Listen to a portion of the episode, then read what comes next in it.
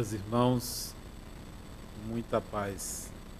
Certamente vocês estão acostumados a alguém que fale em pé.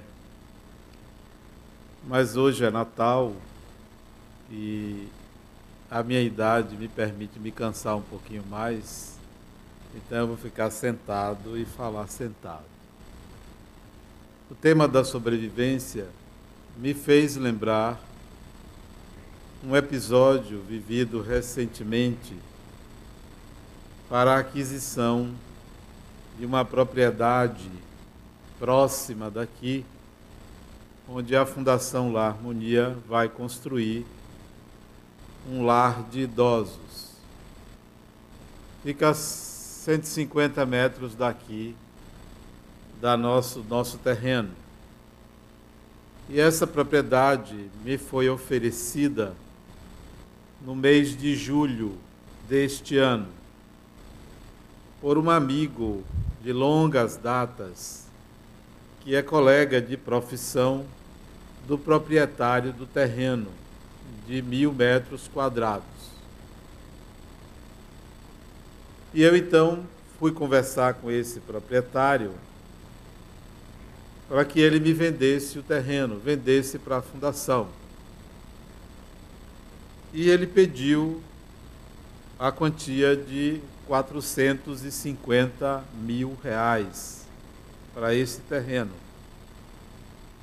Eu ofereci a ele 400 mil. Depois de uma semana de conversas, ele aceitou a minha oferta e me perguntou como é que eu pagaria. Ele disse: Olha, eu não tenho dinheiro, eu vou arranjar o dinheiro. Eu fiz uma proposta, mas eu vou arranjar o dinheiro. E fiquei pensando como conseguir 400 mil reais. Isso já era o final do mês de julho. E eu sempre creditei aos espíritos essa responsabilidade.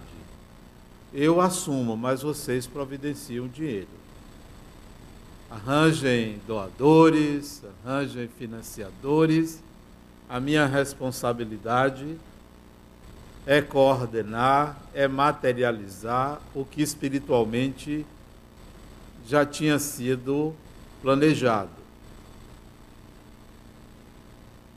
No final do mês de julho, então, o proprietário do terreno me ligou e perguntou se eu tinha conseguido o dinheiro. Eu disse a ele que eu já tinha providenciado o pedido aos espíritos que ele aguardasse. Ele ficou sem entender o que eram os espíritos, disse, os espíritos desencarnados. Eu vou vou pedir a eles. Já, já pedi a eles. Quando foi no princípio de agosto, eu fui a um jantar na casa de um amigo e ele ficou sabendo que eu tinha ido visitar o terreno. E ele me perguntou. Disse, Adenal, eu soube que você foi ver um terreno para construir um abrigo, um lar de idosos. Se fui. E aí, como está? Eu disse, eu já encaminhei aos espíritos a solicitação dos recursos para a compra. Aí ele perguntou, quanto é o terreno? Eu disse, 400 mil. Ele disse, eu dou 200 mil. Para minha surpresa, o pedido estava sendo atendido, pelo menos em 50%. E na hora, na minha mente, eu disse: Poxa, vocês arranjaram metade do financiamento? Vocês deveriam arranjar um financiador que desse logo os 400. Aí ele, isso eu pensei. Ele disse: Olha, tá vendo aquele amigo nosso? Vá a ele e peça a ele. Aí eu fui a esse amigo e pedi a ele: olha, aquele nosso amigo me falou para pedir a você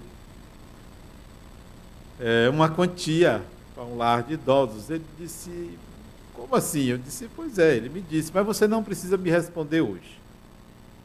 Sim, e o primeiro disse assim: ele tem um irmão. Peça também ao irmão dele. Eu dei a ele então uma semana para ele me dizer quanto ele iria financiar ou arranjar de dinheiro.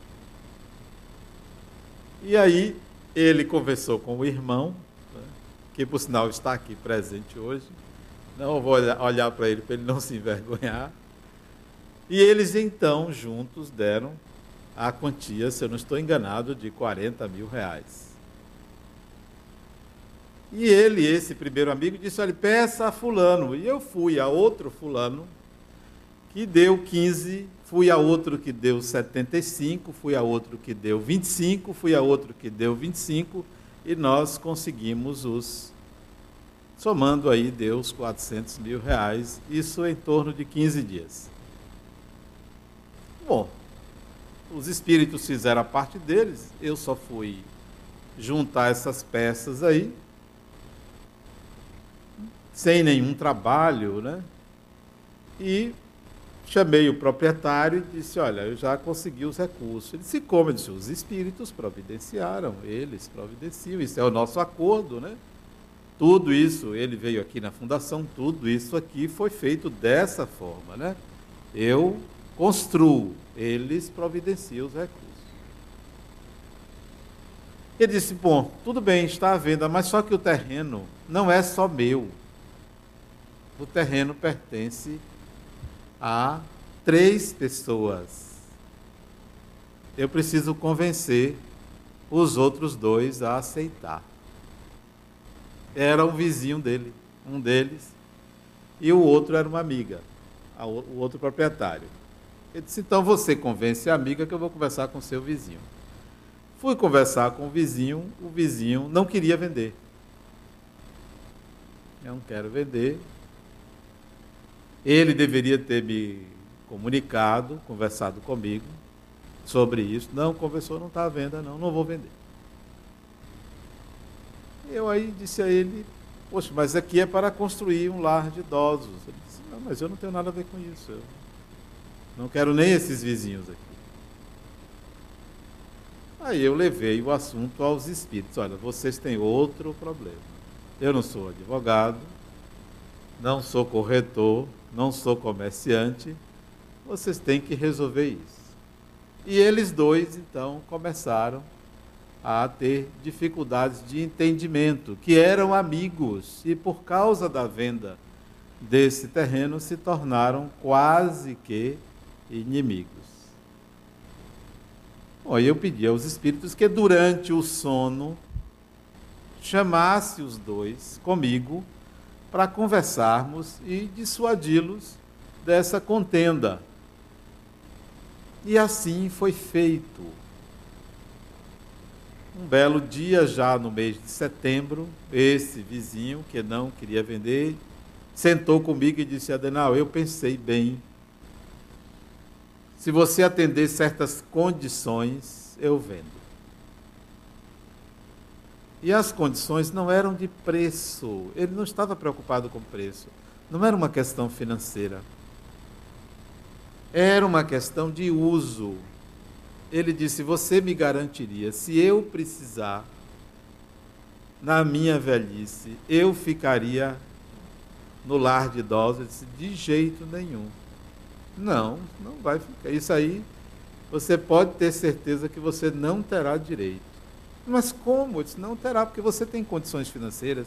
Aqui é um lar para necessitados. Se você doar tudo que você tem para a fundação, aí você passa a ser necessitado, aí você terá direito. Ele aí disse, é, então eu vou ter que pensar de outra forma. disse, pois é, pense de outra forma. Isso aqui não é para você. Não é para mim. É para quem precisa, para quem não tem família. Quem tem família, o idoso, a família deve cuidar do idoso. Isso aqui não, é depósito, não vai ser um depósito de idosos. Não, quem tem seus idosos, que cuide de seus idosos. É lamentável que as pessoas, quando a pessoa adoece, ou quando a pessoa tem uma certa idade, entrega num asilo e deixa lá, vai visitar de vez em quando, não quer cuidar. Não se lembra que quando nasceu foi cuidado por aquela pessoa, né? E ele se comoveu com isso. Depois de alguns dias, em outubro, disse: É, eu vou vender. E aí nos vendeu. Mas na hora de acertar, eu disse: Olha, eu acho que eu não vou querer mais. Eu disse para ele. Ele disse: Como assim? Você me convenceu. Eu disse: Não, eu acho que não vai dar certo, porque eu vou comprar um imóvel que foi a causa da inimizade de dois amigos. Eu só vou comprar se os dois se reconciliarem. Se os dois não se reconciliarem, eu não vou comprar. E levei para o conhecimento do outro. E aí foi preciso que eles se recompusessem. E agora, no princípio de dezembro, depois de algumas reuniões, de alguns entendimentos, eles voltaram a conversar, porque não queriam se falar, voltaram a conversar, e aí eu assinei a escritura de compra. E hoje o terreno é, de fato, da Fundação La Harmonia. Não são mais mil metros quadrados, são 1.120 metros quadrados. Nós ganhamos 100 metros a mais para a construção de uma unidade central de promoção social. E tudo foi resolvido agora, recentemente. Agora, no mês de dezembro, foi lavrada a escritura. Foi assinado aqui, outro dia, aqui na Fundação. Se eu não me engano, quarta-feira fez uma semana, hoje fez 15 dias. Não, hoje fez uma semana que nós lavramos a escritura aqui. E eu mandei cópia para todos, só não mandei para o irmão de meu amigo, que é meu amigo também, porque eu não tinha um e-mail dele, eu peço a ele que está me ouvindo que depois me manda um e-mail para mandar a cópia do e-mail que eu mandei para todos os doadores. Bom, eu me lembrei dessa história. Sim, e depois que nós lavramos a escritura, um dos proprietários disse: Adenauer, eu não sei como você conseguiu comprar este terreno. Eu disse: Eu sei. Eu sei porque há coisas que você desconhece, que é o auxílio espiritual, a influência espiritual. Não é uma proposta pessoal, não sou eu que estou comprando, não é para mim, é para usos da sociedade há interesses maiores. Então eu comprei porque existe existia um trabalho espiritual em torno de você, em torno dele, do corretor, do oficial do cartório, das pessoas que colaboraram. Isso é uma orquestração. Isso é um trabalho muito maior que a gente não tem dimensão de como isto acontece. Eu sei que acontece. Você talvez se se interessasse um pouco mais pelo espiritual, você descobriria como é que acontece. E aí ele me pediu um livro espírita para ler, para conhecer, para saber como é isto. E é assim que uma ideia, uma proposta reverbera, se multiplica, porque as pessoas passam a ver que o espiritual é mais do que uma barganha de favores, de pedidos de ajuda. É um processo mais amplo de crescimento pessoal, de crescimento da sociedade, desenvolvimento das pessoas. É muito mais do que me ajude aqui, me ajude ali, me cure aqui, me cure ali. E aí eu passei a ele o livro dos Espíritos para ele conhecer o que é isto. E assim a gente vai entendendo, e quanto mais nós compreendemos que a imortalidade da alma é um fato, tomarmos consciência da nossa própria imortalidade, tomarmos consciência de que nós somos espíritos, que estamos aqui por um período, por uma fase, de perdermos o medo da morte. Quanto mais aceitarmos ah, as mudanças físicas, corporais, quanto mais aceitarmos o envelhecimento, a morte natural do corpo, perdermos o medo de viver, mais a gente conta com essas forças chamadas de ocultas, mais a gente partilha e compartilha processos com os espíritos, com essa, essa outra dimensão. A maioria reencarna sem o conhecimento preciso, desencarna cheio de crenças que são oferecidas pelas religiões, desencarnam numa ignorância muito grande a respeito de Deus, a respeito do espiritual, são abrigada, abrigados em instituições espirituais, tratados para o equilíbrio da sua mente por não entender essa continuidade, reencarnam ainda ignorantes, procurando uma salvação, procurando um jeito de de sair dessa confusão, desse caos que a própria mente cria, alheios a essa vida espiritual. E aí acorrem ao Espiritismo com esse mesmo critério, com essa mesma crença pueril. Não digo isso de vocês aqui que já têm uma visão espiritual mais ampla, já entendem que a reencarnação não é para pagar. Já entendem que a reencarnação é uma oportunidade de crescimento, de desenvolvimento psíquico, de desenvolvimento espiritual, de ascensão. Já entendem que a vida após a morte não é nenhum degredo, não vão para nenhum sofrimento. Então, passamos uma, de uma fase de medo da vida, de medo da morte com o Espiritismo, para alcançar um estágio de enfrentamento, de coerência, de maturidade. Já não estamos mais é, na vida para salvar o seu, mas entendendo que estamos num processo coletivo de vida, de existência. Tudo isso porque temos certeza da sobrevivência do espírito após a morte. Temos certeza disso. No ano passado, em, em fevereiro de 2012, eu estava viajando fui fazer palestras em Portugal e aproveitei para conhecer o norte da Espanha, o chamado País Basco. Eu tinha curiosidade em saber como era o norte da Espanha.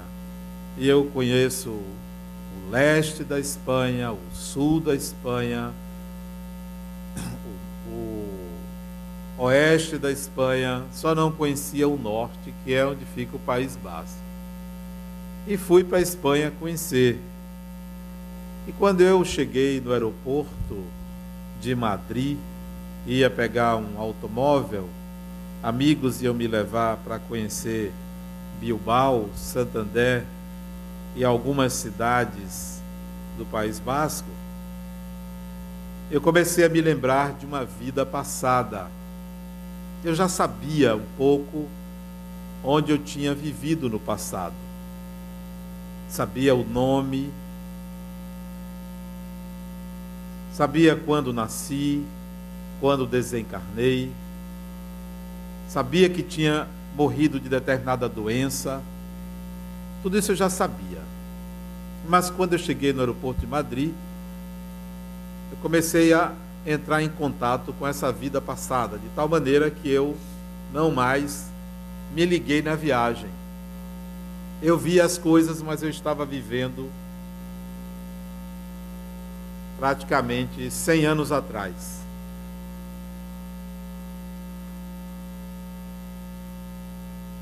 Aí resolvi, no ano seguinte, agora em 2013, em fevereiro, e visitar os locais onde eu vivi. reconhecer a cidade onde nasci, reconhecer a casa onde morei, o meu local de trabalho, porque tudo isso estava fresco na minha mente.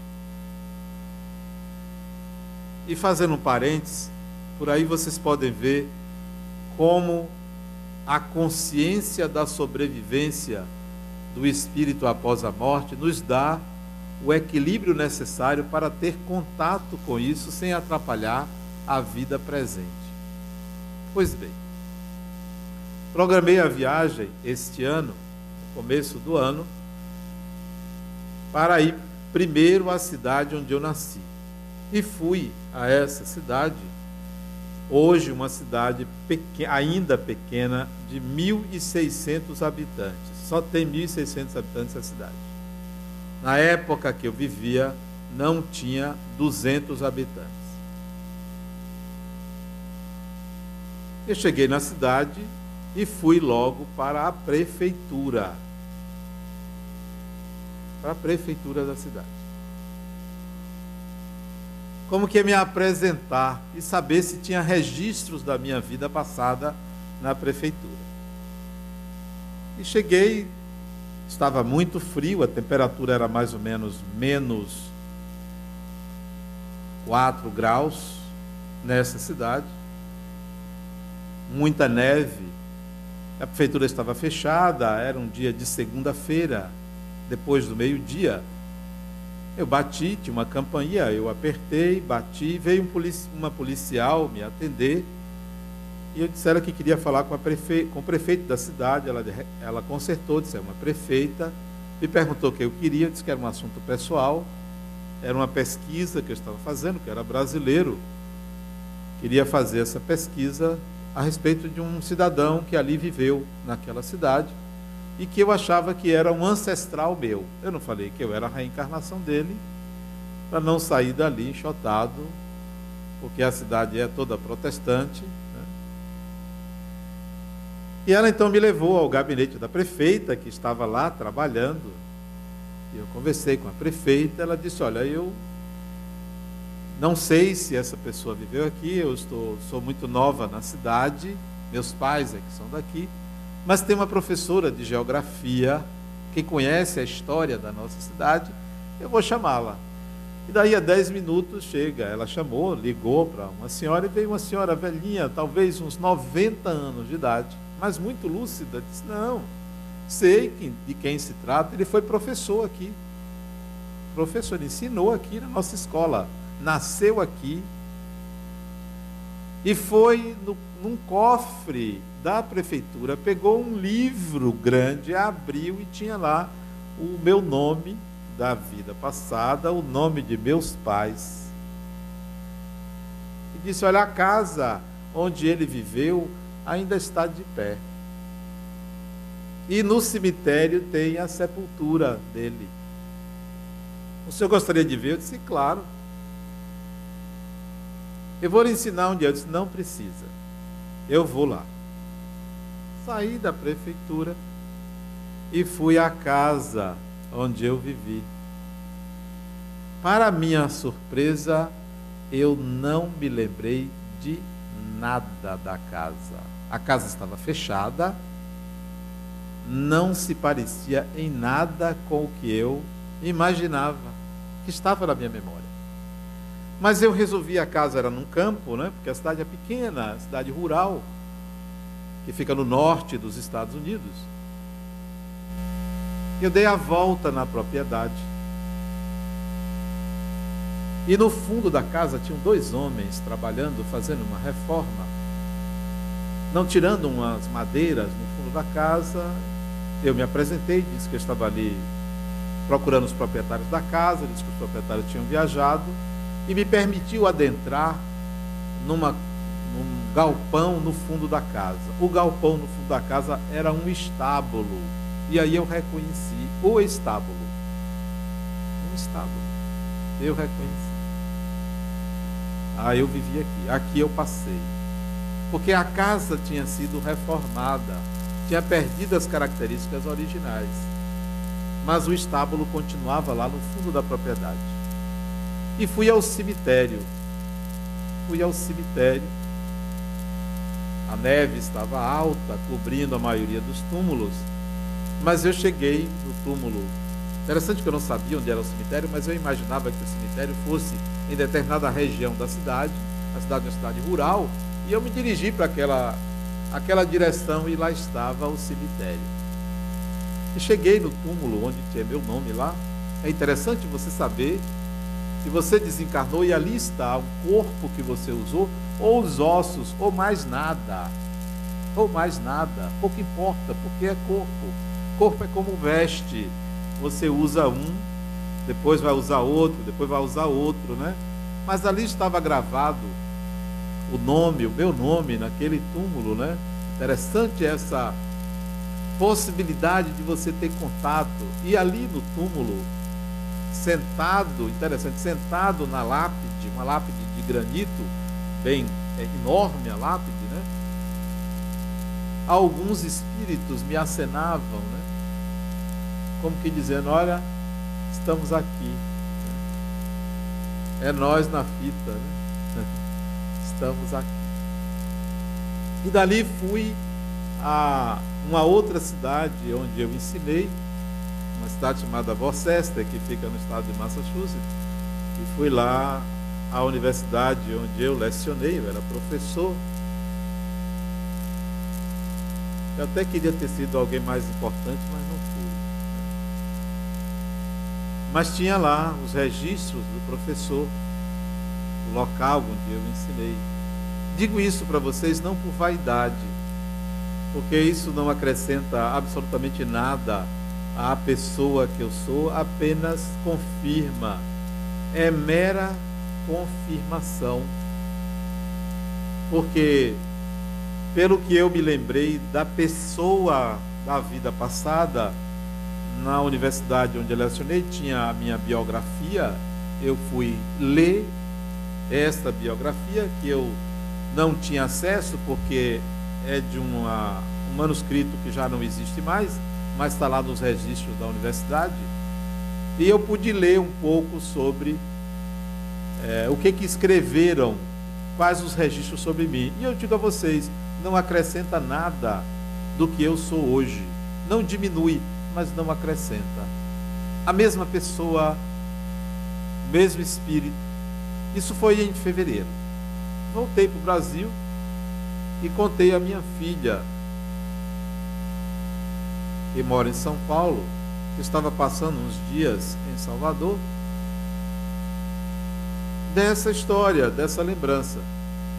E no dia do meu aniversário, no dia 3 de abril, ela me deu de presente um livro que eu escrevi em 1917. Me deu de presente, aqui meu pai, o livro que você escreveu. Eu localizei esse livro numa biblioteca americana. E eu lhe dou de presente. O mais interessante é que não me surpreendeu, eu já sabia que eu tinha escrito aquele livro, eu só não tinha o exemplar.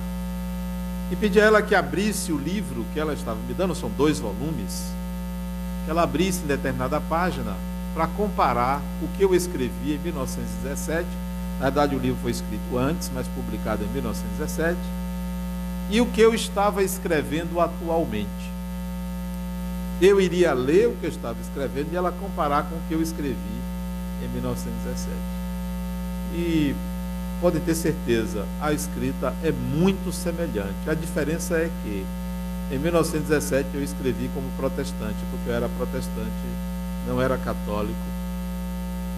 Essa é a razão porque eu não sou muito chegado à igreja nem a homem de batina, de saia e o que eu estou escrevendo atualmente sobre Jesus, porque o livro é sobre Jesus, tanto de 1917 quanto o que eu estou escrevendo agora.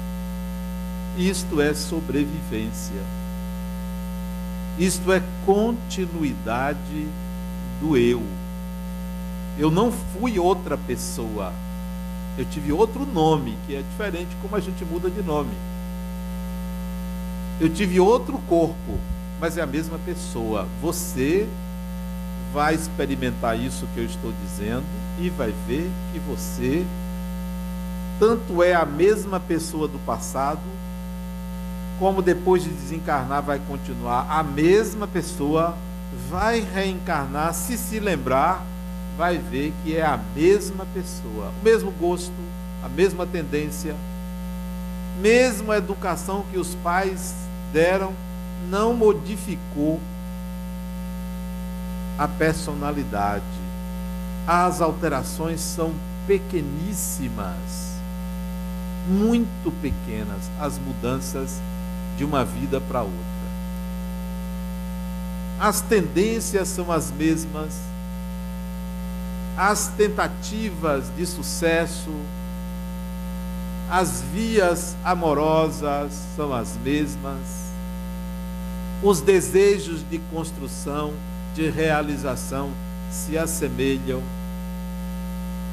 de tal maneira que de uma encarnação para outra, você muda muito pouco. Muda, melhora um centímetro em um quilômetro. Um centímetro. Imagine, se hoje você não presta, imagine no passado. Se, eu estou dizendo que vocês não prestam, não me levem a mal. Se hoje, imagine no passado, porque mudanças são pequenas. É preciso que o espírito invista muito intensamente muito conscientemente num processo de mudança para que de fato haja alterações significativas. Mas a grande maioria segue o mesmo script. O bom é que,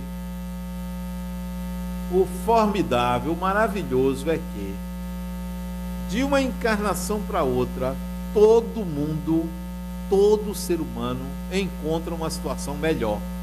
Sempre uma situação melhor. Eu pergunto a vocês, há 100 anos atrás, a nossa sociedade, no que diz respeito ao conforto, às oportunidades de trabalho, de saúde, de convivência, eram melhores do que atualmente? Não. Sempre para melhor sempre o espírito vai encontrar um ambiente melhor do que ele viveu no passado. Imagine a diferença de 100 anos atrás para hoje. 1914, 2014. Há diferenças nas sociedades, profundas diferenças. Profundas diferenças. E você hoje se queixa, reclama, acha que está sendo punido por Deus, acha que não deveria passar por isso, por aquilo. Não. Por pior que você possa ser, você sempre vai ter algo melhor na próxima encarnação. Sempre. Sempre vai ter algo melhor. Porque a sociedade não regride, nem o espírito regride. Observe o que aconteceu depois da Primeira Guerra Mundial. Primeira Guerra Mundial, 1914, 1918. A partir daí, houve a ascensão do nazismo. A partir de 1918. 1920, 1928, Hitler já dominava a Alemanha. 1934, primeiro campo de concentração para abrigar os judeus na cidade de, nos arredores de Munique na Alemanha. 1939 declara-se a Segunda Guerra Mundial, que vai até 1945. Destruiu boa parte da Europa. Boa parte da Europa, principalmente a própria Alemanha. A Alemanha, a França, a Inglaterra. Vem o americano, vai, década de 40, final da década de 40, faz o plano Marshall recupera a Europa. O americano recuperou a Europa. A Europa é uma antes da Segunda Guerra e é outra depois da Segunda Guerra. Tudo melhorou, tudo, em todos os sentidos, mesmo com uma guerra arrasadora. Não tem jeito. Por mais que venha uma tsunami, o que vem depois é sempre melhor. Sempre melhor é como obsessão espiritual. O que vem depois é sempre melhor. sempre. Então, nós devemos ter mais, ser mais esperançosos, mais confiantes nesse processo que a divindade propôs ao humano, mais confiantes, menos medrosos, arriscar mais, viver de uma forma mais tranquila, mais equilibrada. Por quê? Porque o nosso destino, a nossa destinação é sempre melhor. É sempre melhor. Nós só não podemos acreditar na inércia. Não, então já que é melhor, eu não vou fazer nada. Eu vou esperar. Ok. Pode até esperar. O que, é que vai acontecer com você? Todo mundo vai se adiantar, você vai ficar. É o aluno que repete o ano. Seus amigos, seus colegas vão na frente, você vai se distanciar. Você vai alcançar um dia, mas vai se distanciar.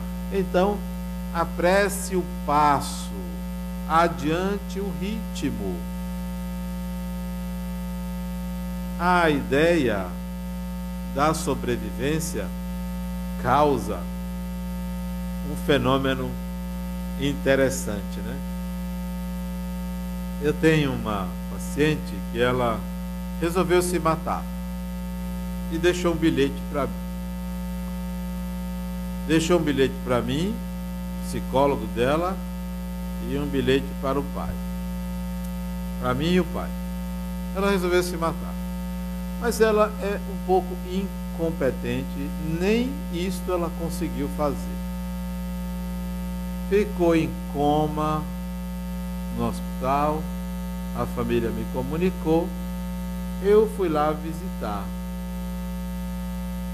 No hospital. Ela tinha saído do coma, ainda estava na UTI. Eu fui visitá-la e disse, mas criatura, você tentou se matar. Ah, Adenauer, eu não estava suportando. disse, mas você não sabe e a vida continua. A vida continua. Da próxima vez que você quer se matar, me fale, porque eu tenho meios mais eficientes para você. Mais eficientes, porque o que você fez não lhe levaria à morte. Não levaria. Tem meios mais adequados. Mas como você faria isso por mim? Faria, volte para a terapia. Você sai do hospital, eu vou lhe ensinar como morrer. Você não vai ser a primeira pessoa que me procura querendo morrer. Eu vou lhe ensinar a morrer. Existe uma fórmula infalível para pessoas que querem se matar. Ela ficou entusiasmada e acreditou. E chegou no meu consultório e disse: Pronto, agora ó, fiquei boa. Depois de um mês, fiquei boa não quero passar mais por aquele sofrimento antes de eu tentar morrer. E você me garantiu ia me ajudar a me matar. Disse, não, eu não vou lhe ajudar a se matar, vou lhe ajudar a morrer. Porque se matar é uma coisa. Morrer de se matar, não conte comigo para se matar.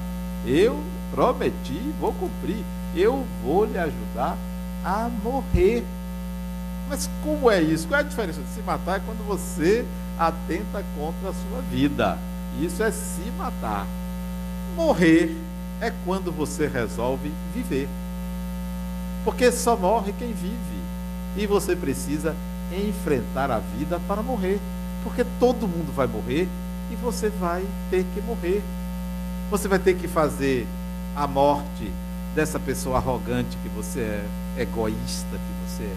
E aí, joguei duro sobre ela, né? egoísta, arrogante, prepotente, perdulária, passa por cima de todo mundo. Aquilo que a gente já conhece de certas pessoas. Esta pessoa tem que morrer.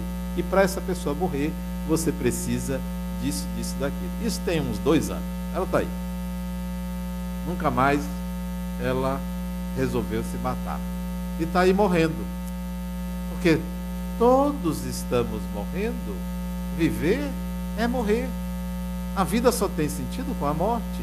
Quem não considera isso vai viver uma vida infeliz, porque tem medo da morte, porque acredita que não morrerá. pode encomendar um caixão. Porque isso é fato. Eu mesmo já tenho lá um jazigo lá no, no cemitério, já prontinho. Né? Já disse à família que sou doador de órgãos e prevenir mais ou menos o período que eu vou desencarnar e o tipo de morte. Mais ou menos. A mulher disse assim para mim: Não, não me fale isso. Eu, é você que eu tenho que falar. Você vai herdar. Você que vai levar vantagem. O que fica para você? E se eu morrer primeiro? Vai não. Vai não, porque vaso ruim não quebra. Né? Vai não. E ela deu risada. Nós morremos todos os dias. E para contrabalançar essa consciência, nós precisamos viver intensamente, apaixonadamente, para dar sentido, porque esse processo é inexorável. A gente vai atravessar essa barreira mais dia menos dia. Mais dias menos dia. Seja com 20 anos, com 40, com 60, com 80, com 100 anos, vai atravessar. Então, se isso vai acontecer, como de fato vai, não existe ninguém bicentenário, é melhor viver. É melhor viver dentro dessa morte, porque ela é uma realidade. Ela é fato consumado. Então vamos viver. E essa criatura até hoje está aí vivendo, batendo a cabeça aqui e ali, porque ninguém pode fugir da vida. Não existe o não viver, só existe o viver. Vive-se aqui, vive-se do outro lado. Só existe isso. Você não consegue cessar seu pensamento? Não consegue. Pensamento humano é uma coisa que você não para. Tem uns que dizem, ah, sabe uma coisa, eu vou dormir para ver se eu paro de pensar. Dorme o corpo, recupera o espírito, sua lucidez, continua pensando. Não tem jeito. Não é o cérebro que pensa, não está no cérebro. O espírito continua lúcido, pensando. Portanto, resolva seus processos mentais, feche ciclos, realize suas experiências de tal maneira que não gerem culpas. Que não gerem culpas. Faça o melhor possível por você pelos seus e pela sociedade. Crie situações de bem-estar às pessoas, conscientizando-se sempre. O que vem para o espírito é sempre o melhor, sempre. Ah, mas é porque você não sabe quanta coisa de errado eu fiz. Olha, nem precisa dizer. Esses dias uma amiga minha, fiz tanta coisa errada na vida. Eu vou lhe contar isso. Não, não me conte não. Não me conte não, que eu já sei. Como psicólogo, eu ouço tanta coisa que eu já sei do que o ser humano é capaz. Nada do que você vai me dizer vai mudar o que eu acho de você. O que, que você acha de mim? Que você é uma pessoa ruim. Porque eu também sou uma pessoa ruim, porque todos nós somos ruins, mas também de você eu acho que você é uma pessoa boa, porque todos nós somos bons. Então nada do que você me disser vai mudar a minha imagem que eu tenho sobre você. Você quer preservar alguma coisa, preserve isso. Eu sei que você é uma pessoa boa, sou uma pessoa ruim. Então não precisa me contar, não. A não ser que você queira desabafar, se confessar, mas não precisa, eu não preciso saber nada disso. Ela disse, é, realmente, eu já contei outras pessoas. Então, você já contou, para que você ficar espalhando isso? Você só precisa se perdoar. E não se incomodar com o que você fez no passado. É a partir de agora, é sempre a partir de agora. Faça no presente. Viva o presente, viva o que você pode realizar agora e não ficar se culpando. Ah, mas é porque eu fiz um aborto no passado. Fez, está feito, não faça mais. Você não será punida por isso, não. Não faça mais. É, e agora, com essa idade, você não vai conseguir fazer mesmo, né? Já passou o prazo de validade, né? já não tem mais condições, então despreocupe-se disso. Se você tirou a vida, dê a vida. Não impedir um espírito de reencarnar, porque reencarna. Se aborto impedisse, não impede, reencarna por outra mãe. Então, não se culpe não. Não faça mais. Aprenda que na próxima encarnação, se você nascer mulher, não faça mais. Então é isso. Muita paz a você. Bom Natal e bom Ano Novo. Na próxima quarta-feira nós não teremos atividade, mas na, daqui a 15 dias